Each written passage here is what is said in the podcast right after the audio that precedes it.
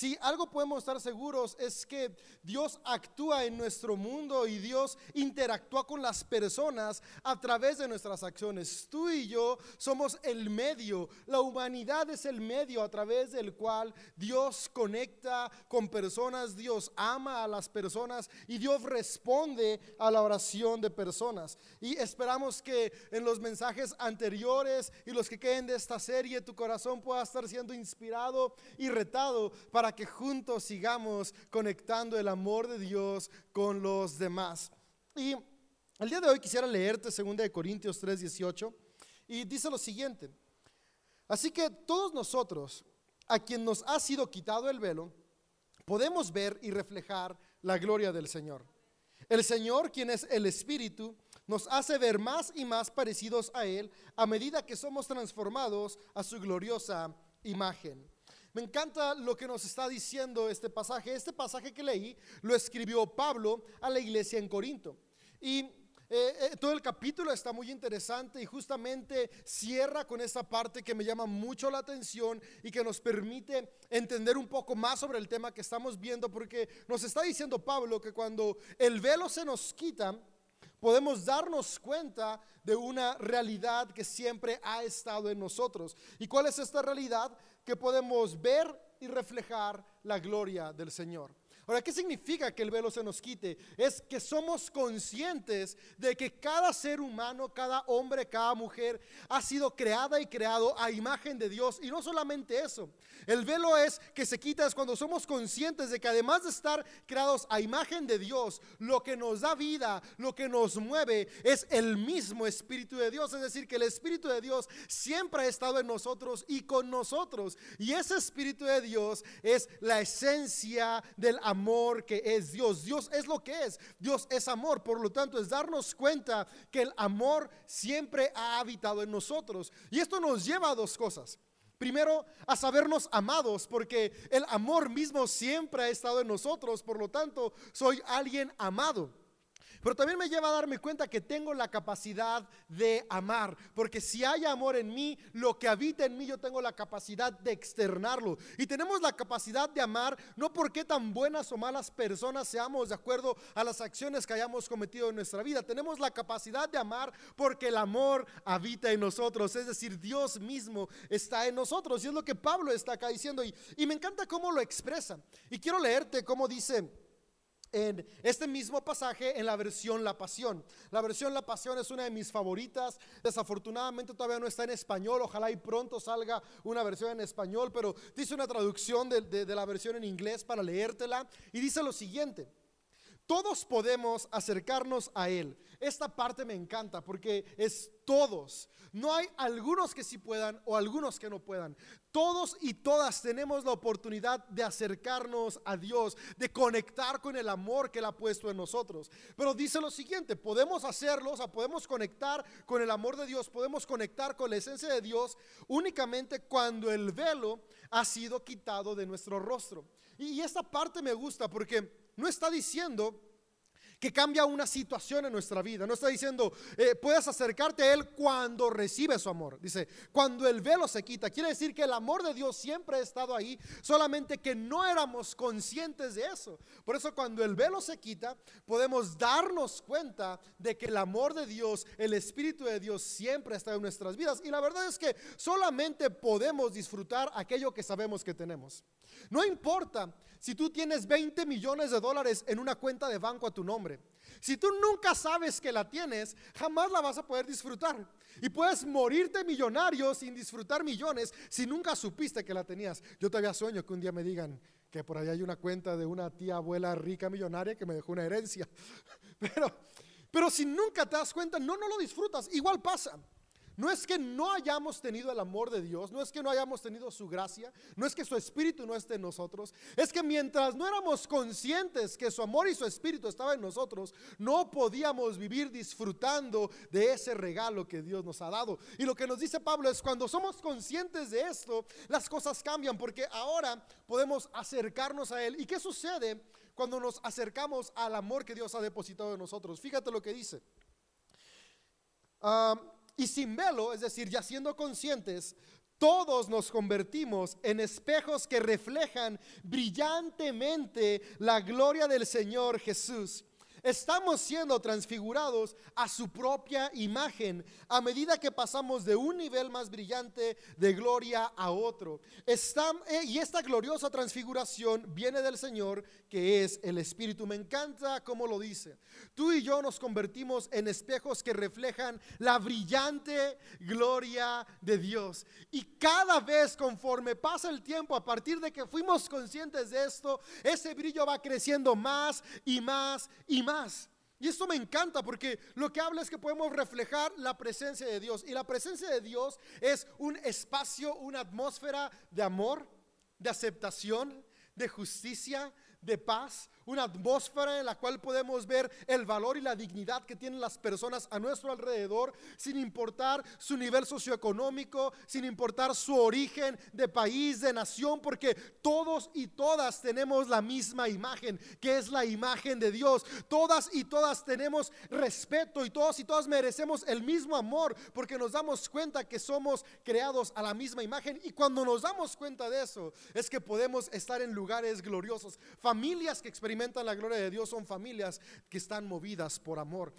Iglesias que experimentan la gloria de Dios son iglesias en las cuales las personas saben que estamos movidos por amor. Ciudades que experimentan la gloria de Dios es justamente eso. Cuando nos damos cuenta que todas y todas merecen ser amados, pero sobre todas las cosas que todos y todas tenemos la capacidad de amar.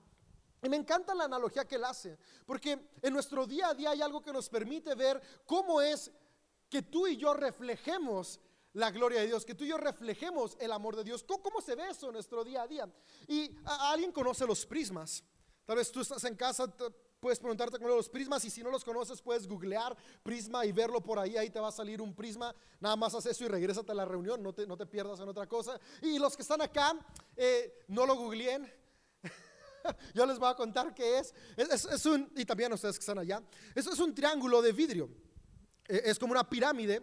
Y, esta pirámide tiene la siguiente capacidad. Tiene la capacidad de que cuando la luz del sol le da, que es un haz de luz blanca, cuando sale reflecta luz en colores. Es decir, lo que hace es que eh, eh, este, este ah, aparatito, ¿no? este, esta pieza, esta pieza lo que hace es que toma las frecuencias que conforman la luz blanca, las separa y nos muestra las distintas frecuencias que están mostrando en las de luz. Y es por eso que podemos ver rojo, azul, índigo, anaranjado, violeta, entre otros colores. Lo refleja en siete colores. Nos muestra la esencia de la luz. ¿Sabes? La luz que tú y yo vemos es la unidad de un montón de frecuencias que juntas permiten el resplandor que tú y yo vemos color blanco. Pero ese resplandor que vemos es la suma de distintas frecuencias que al separarse tienen distintos colores. Y es lo que hace este prisma, mostrarnos los distintos colores que conforman la luz. Y la frecuencia más grande es el rojo, la frecuencia más pequeña es el violeta y allí en medio están otros cinco colores. Entonces, algo que me encanta es que el amor de Dios es grande. Porque Dios es el que sostiene todas las cosas. La esencia de Dios, la energía que es Dios, es lo que te da vida a ti y a mí, pero no solamente lo que nos da vida a nosotros, es lo que sostiene el universo entero, lo que le da vida a todo. Y es tan grande que no podemos comprenderlo por completo. Sin embargo, cuando ese poder tan grande, ese amor tan grande que es Dios, actúa a través de nosotros y nosotros lo reflejamos, podemos comenzar a ver las distintas capas de la esencia que es Dios y cómo experimentarlo. Y así como un prisma, la luz blanca la separa en sus distintos componentes y podemos ver siete colores. Cuando Dios obra a través de nosotros, nuestras acciones movidas por amor pueden reflejar la respuesta y la interacción que Dios desea tener con las personas. Nuestras acciones, nuestras palabras movidas por amor son este reflejo de Dios a la humanidad. Me encanta cómo Dios ha escogido manifestarse a los hombres, responder a nuestras oraciones siempre a través de personas. Por eso esta serie se llama así, a través de mí. Porque la manera en la que Dios va a contestar tus oraciones es a través de las personas que están a tu alrededor y a través de tu propia vida. Y eso me encanta porque nos convierte en, personas que estamos trabajando a la par con Dios. Me gusta como cuando Jesús ascendió al cielo, dijo algo. Dijo, cosas mayores que las que yo hice, ustedes harán. Y, algo que me llama la atención es que normalmente nuestra mente siempre nos lleva a pensar en las cosas sobrenaturales que Dios hizo, como caminar sobre el agua o convertir el agua en vino, y estamos pensando, iremos a ser superhéroes como los de Marvel o los de DC. Pero en realidad lo que realmente transformó el entorno, lo que realmente transformó la vida de personas con, lo que hizo Jesús, tanto que impactó incluso nuestras vidas, es que Jesús se pasó cada día de su vida amando a los que estaban a su alrededor. Y cuando Jesús dice, mayores cosas harán, se está refiriendo, si yo, amando a otros, vean lo que logré, ¿Qué no podrán hacer todos ustedes cuando amen a los que están a su alrededor? Si un hombre Claro, era 100% Dios, pero también era 100% hombre. Viviendo por amor, ha impactado aún dos mil años después. ¿Te imaginas lo que cientos o miles de personas que decidamos seguir a Jesús y amemos lo que está a nuestro alrededor podemos transformar? Y es ahí donde se cumple. Cosas aún mayores ustedes harán. Y, me impacta cómo podemos encontrar en los distintos libros que conforman la Biblia, cómo Dios siempre responde las oraciones a través de hombres y mujeres que estuvieron dispuestos a que su amor brillara a través de ellos. Y así como hay siete colores que salen de un prisma, un mismo haz reflejado en siete expresiones, yo tomé siete maneras en las cuales Dios puede actuar a través de nosotros, siete formas en las cuales el amor de Dios se puede ver reflejado en nuestras vidas hacia los demás. Claro que hay muchas más de siete formas porque el amor de Dios es súper grande, pero hoy quiero hablarte de siete maneras esenciales en las cuales tu vida y mi vida puede ser ese reflejo de la gloria de Dios. Yo anhelo y yo deseo inspirarte a que juntos seamos catalizadores de cambio. Y el cambio únicamente es posible cuando estamos dispuestos a amar. Yo puedo ver, una de las primeras expresiones del amor de Dios es la empatía.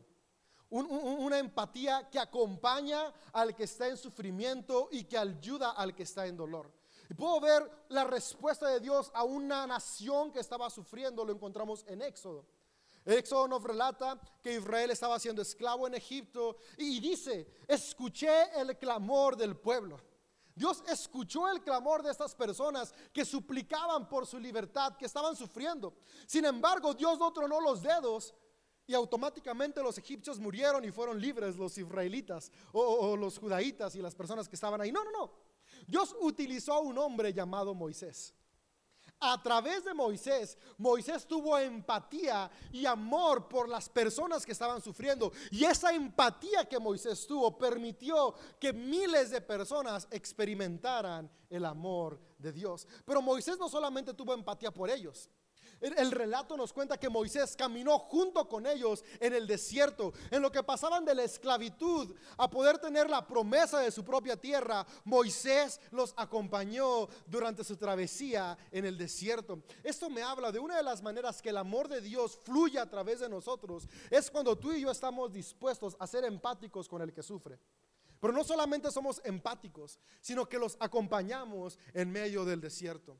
Cada vez que tú y yo acompañamos a alguien que está sufriendo, alguien que tuvo una pérdida de algún familiar, alguien que tuvo una pérdida en su trabajo, alguien que tuvo una pérdida en sus emociones, una ruptura familiar, cuando los acompañamos en esa travesía, en ese desierto, estamos mostrando el amor de Dios. ¿Sabes?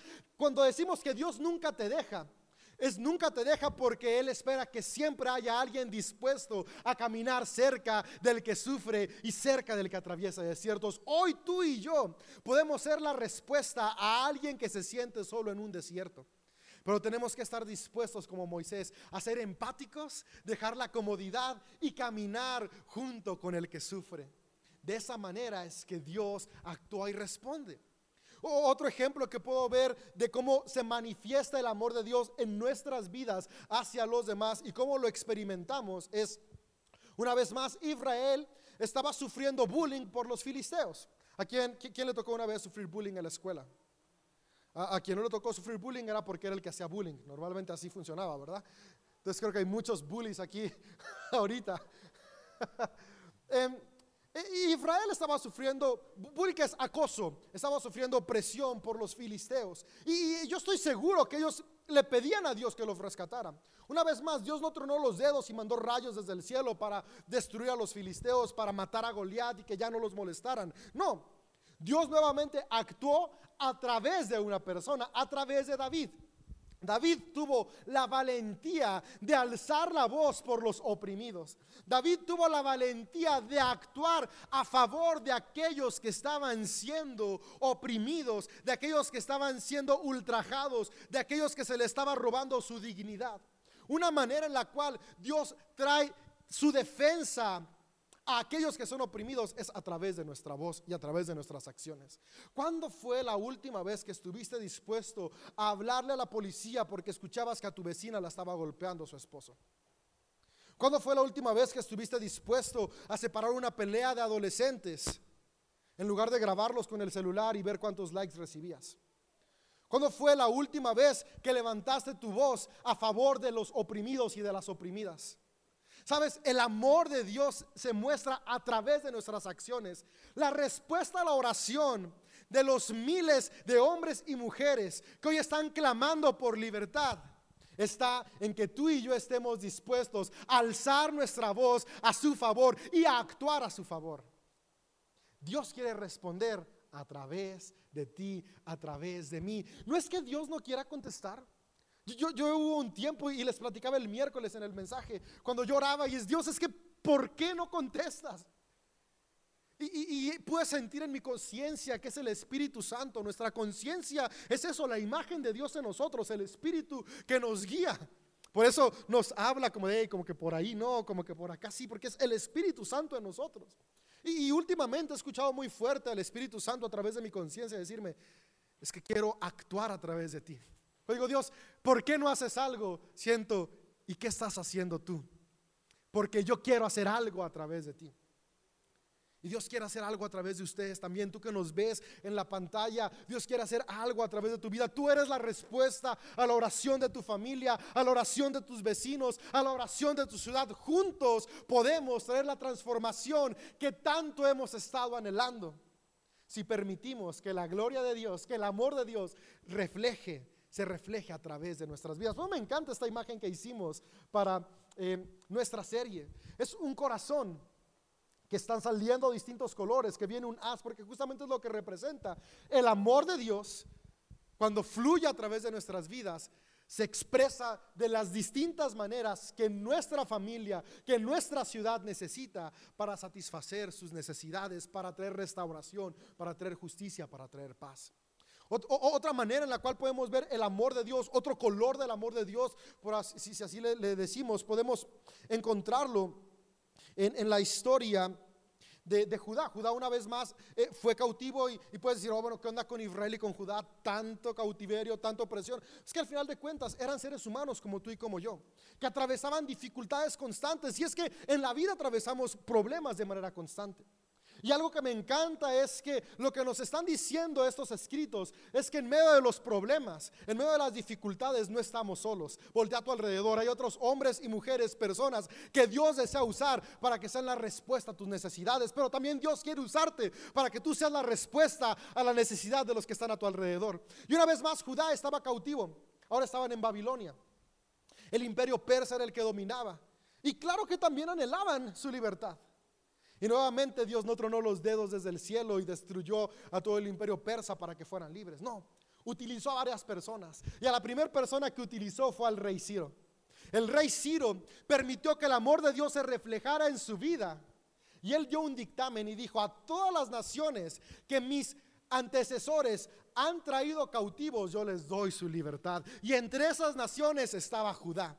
Judá fue libre porque el rey Ciro, Ciro el Grande, por ahí pueden googlearlo y ver su historia. Fue un, rey muy importante para el imperio persa. Ciro el Grande permitió que el amor de Dios brillara a través de su vida, ofreciendo libertad a los cautivos.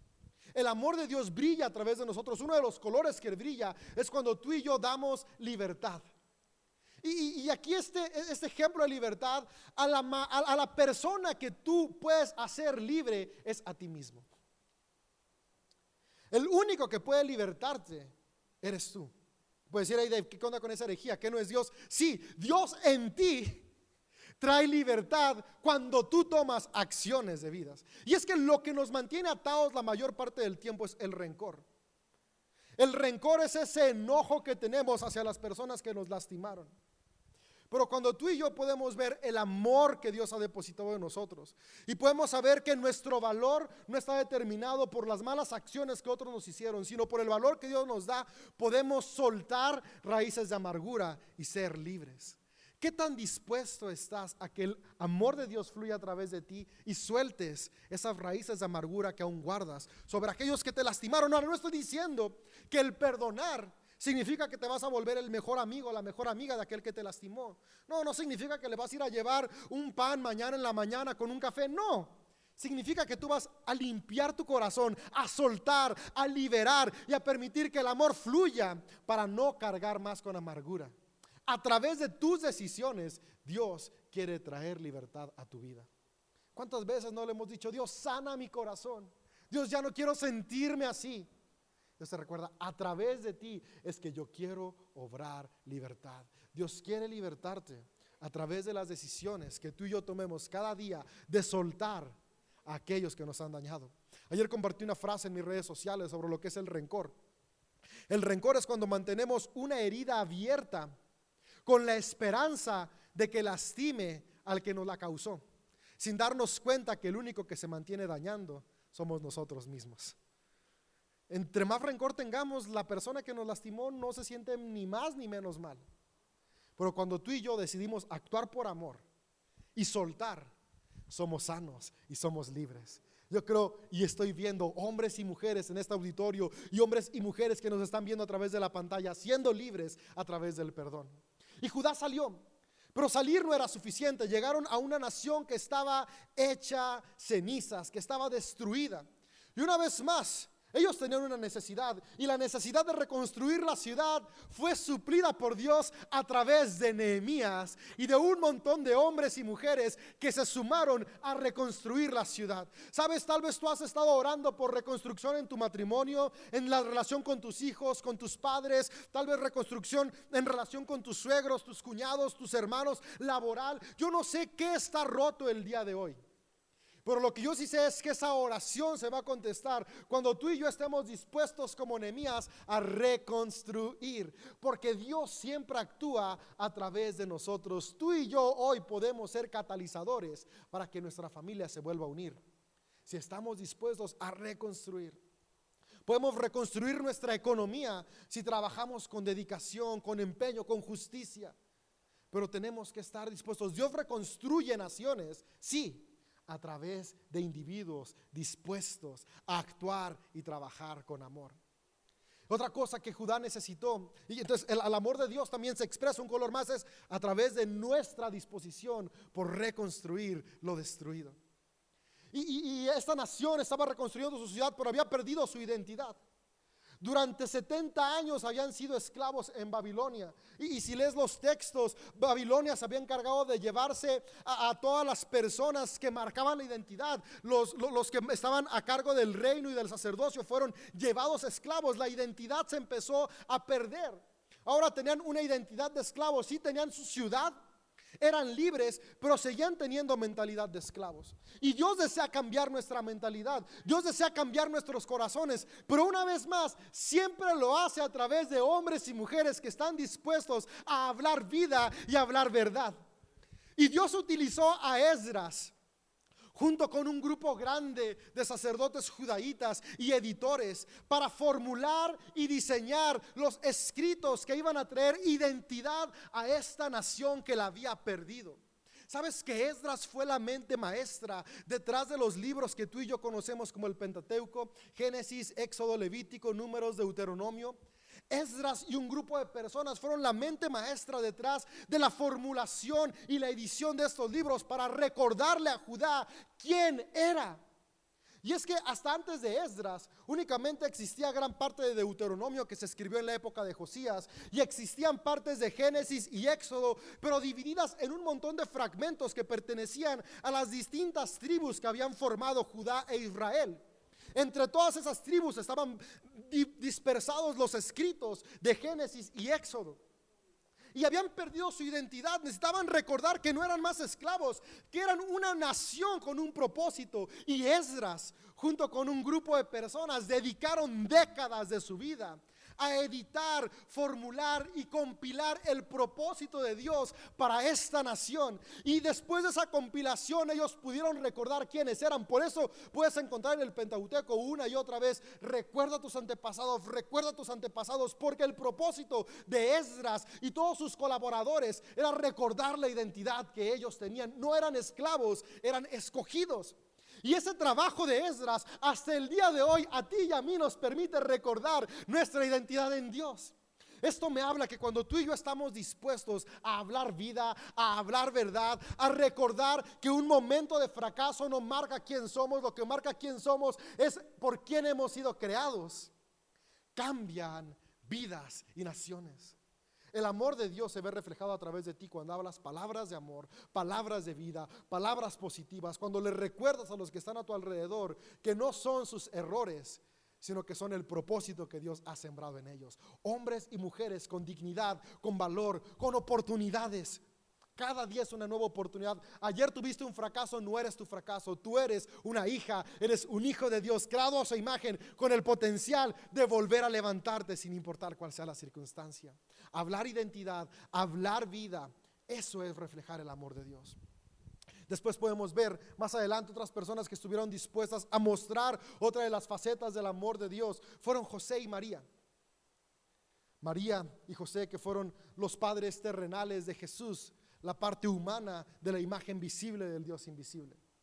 Y, me encanta cómo Dios siempre nos está mostrando su manera de actuar. ¿Sabes que Jesús pudo haber llegado a este mundo sin necesidad de nacer de ningún vientre? De hecho, si leemos los escritos, podemos ver que hubo teofanías, cristofanías, donde se aparecía la imagen visible del Dios invisible, que es nada más y nada menos que Jesucristo, sin necesidad de haber nacido de un vientre. Pero Jesús nació de María porque es su forma de gritarnos con amor, hey, yo siempre actúo a través de ustedes. La humanidad es mi medio para amar a la humanidad. Yo muestro mi amor a otros hombres y mujeres a través de hombres y mujeres dispuestos a reflejar mi amor. Y, esto me habla, una de las maneras que el amor de Dios experimenta es cuando tú y yo decidimos tomar una actitud de padre y madre hacia las personas que nos rodean. Sabes que estadísticamente uno de los problemas más grandes es que no hay padres y madres, no biológicos, sino padres y madres que fungen la función de amor, cuidado y dirección paternal y maternal. Pero Dios quiere obrar a través de ti para que las personas que están a tu alrededor puedan recibir el amor del Padre a través de tus acciones. ¿Sabes? Dios quiere mostrar el amor de madre que tiene a través de tus acciones. Me encantaría que tú y yo hoy podamos decirle, tal como dijo María, aquí está tu siervo, aquí está tu sierva, hágase en mí tu voluntad. ¿Y cuál era la voluntad de Dios para María? Que mostrara un amor de madre, no solo a Jesús, sino a los que le rodeaban. Cuando Jesús estaba en la cruz, le dice al discípulo amado, no sabemos quién es, especulamos que es Juan. Dice, hey, ahí está tu madre. Porque estaba recordando, no solamente podemos amar a las personas que son nuestra familia sanguínea. Podemos amar como padre y como madre a cualquier persona que está a nuestro alrededor, siempre y cuando estemos dispuestos a que el amor de Dios se refleje. Tú y yo hoy podemos convertirnos en mentores, en guías, en personas que aman a quien lo necesita. Es una de las maneras que el amor de Dios se expresa, pero siempre a través de nosotros.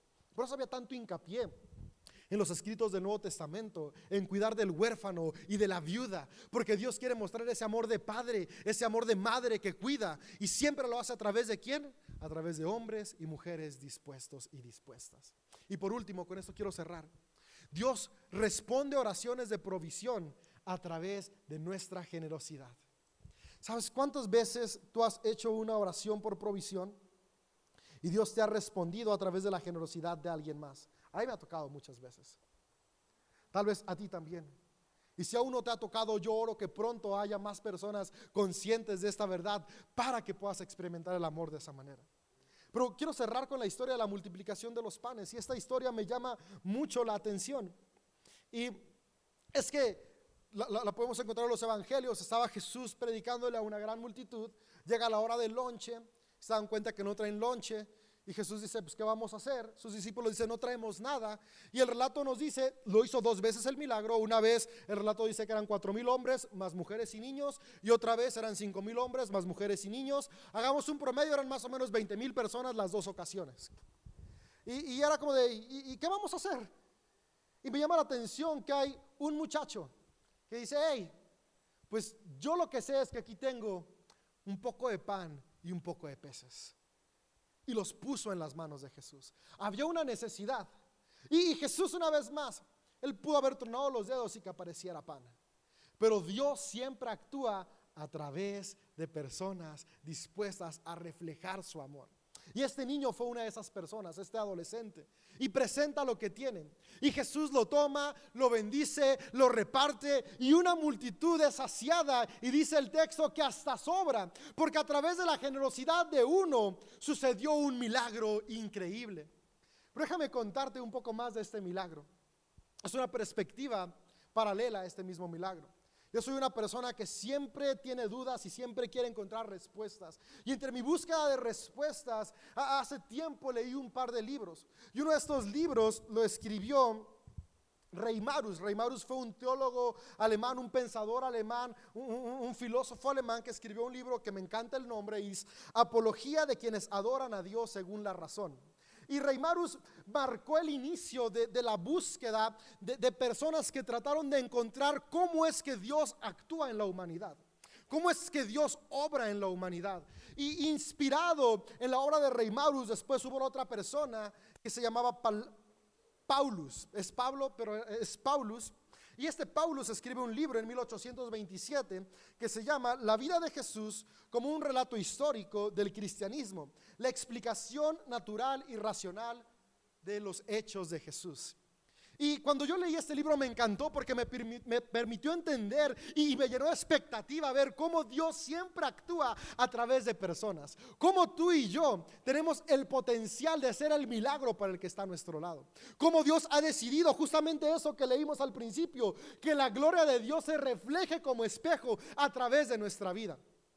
Y después de leer la tesis de Paulus, sobre el milagro de la partición de los panes y, estar estudiando, eh, te voy a platicar a, la conclusión que llegó Paulus y, y ahí le estoy agregando yo también un poco de mi cuchara, que es a la conclusión que también yo llegué.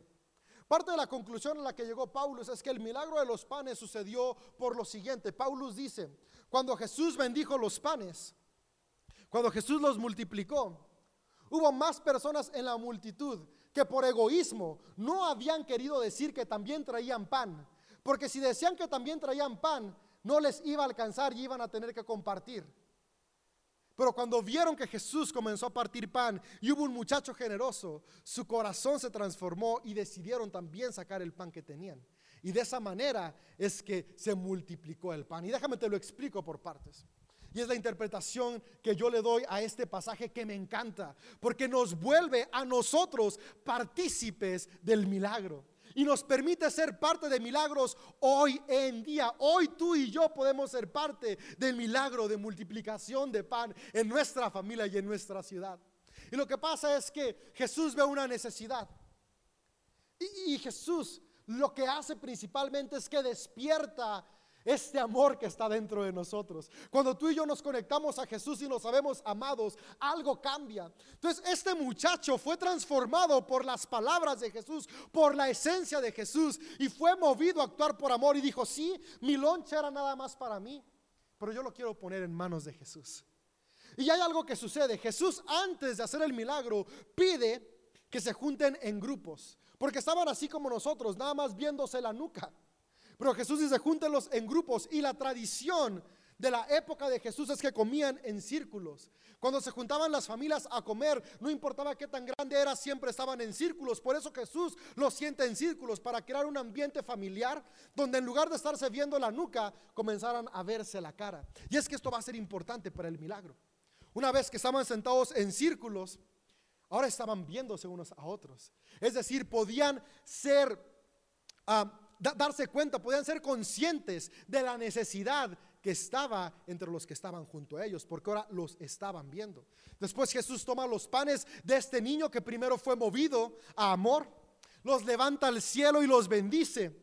Y cuando los está bendiciendo, sucede un milagro. Y el milagro es que corazones egoístas que estaban alrededor son movidos a amor y de repente alguien que estaba sentado en el círculo de hasta la orilla, cuando ve que Jesús está partiendo el pan, dice, yo también traigo un pan. No lo quería sacar porque no quería compartir, porque nada más iba a alcanzar a mí y sabía que unos 10, 15 de los que están alrededor mío tampoco traían, así que no les quería dar, pero, pero sucede un milagro, su corazón es transformado, el egoísmo se va y es sustituido por amor y saca su pan y lo comienza a partir en su círculo. Y otra persona que estaba en su círculo al ver que lo parte dice, pues yo traía un pescado. Y lo saca y lo comienza a partir. Y después alguien en el otro extremo también ve lo mismo. Y también su ego se va y se llena de amor, el amor de Jesús, y saca el pan que traía. Y de repente, todas las personas que estaban ahí, que sí traían un pan o un pez, dejan el egoísmo a un lado y son llenos de amor y el milagro sucede. Hombres y mujeres siendo generosos sacan lo que traían y 20 mil son alimentados y hasta sobra porque Dios siempre actúa a través de nosotros. El milagro de Jesús no sucedió en el pan, sucedió en el corazón de las personas. El milagro de Jesús hoy en tu vida no va a suceder en tu cartera. Yo quisiera orar y decir que se llene de billetes. Va a suceder en tu corazón cuando estás dispuesto a compartir lo que hay ahí. Va a suceder en tu corazón cuando estás dispuesto a partir un taco para compartirlo con el que no tiene.